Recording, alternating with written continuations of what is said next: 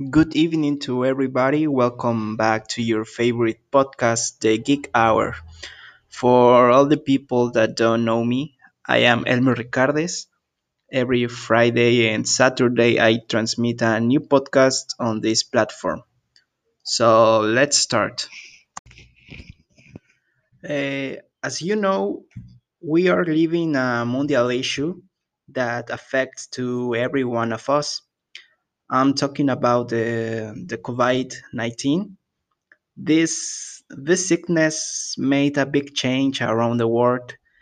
It it uh, forced us to stay a long time in in our homes, which caused the world to stop. And here is the here is the beginning of of a new age, the information technologies age. And this is the main topic that I'm going to talk to you. I would like to share my own experience stu- studying in this new way, studying from home. I will give you my opinion of, of the system of learning, and I am going to I'm going to comment what are those advantages that comes with the with the learning using the the IT, the information technologies. Um, nowadays, some some activities are done from from home by video calls, such is the case of taking classes.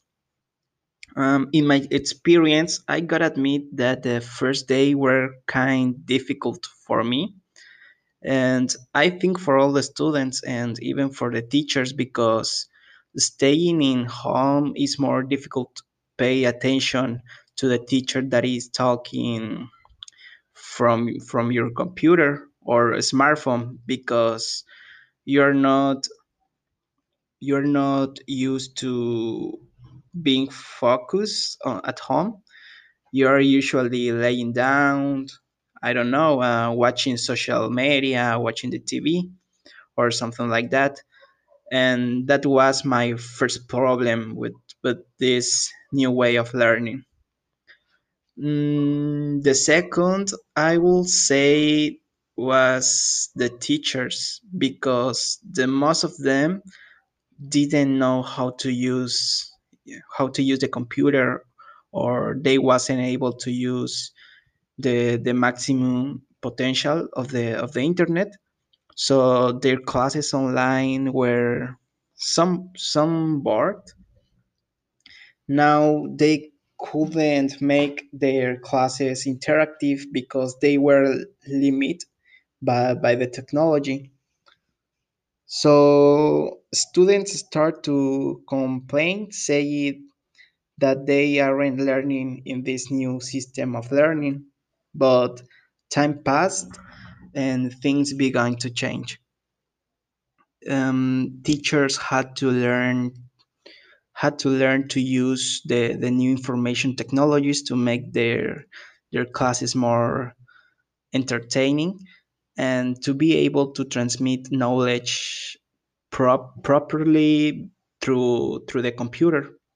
Also in well in my case i had to get a, a small desk where where i could do my homework and pay attention in classes because I used to take classes online in my in my bed or even in my living room where there was a lot of, of noise and I couldn't focus.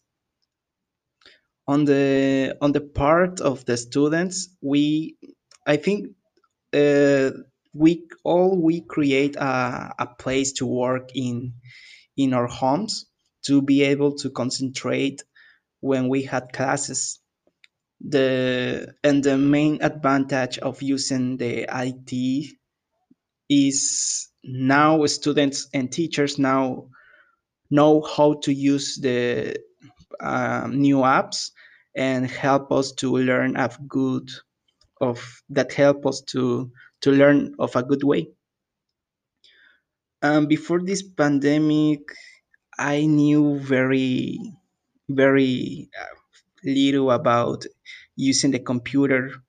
Now I know how to use different applications with which is which can can do many things and can serve can serve me in a job at least the the pandemic helped us to to know how to use a computer in different ways which is very good because the the world is becoming more and and more digital.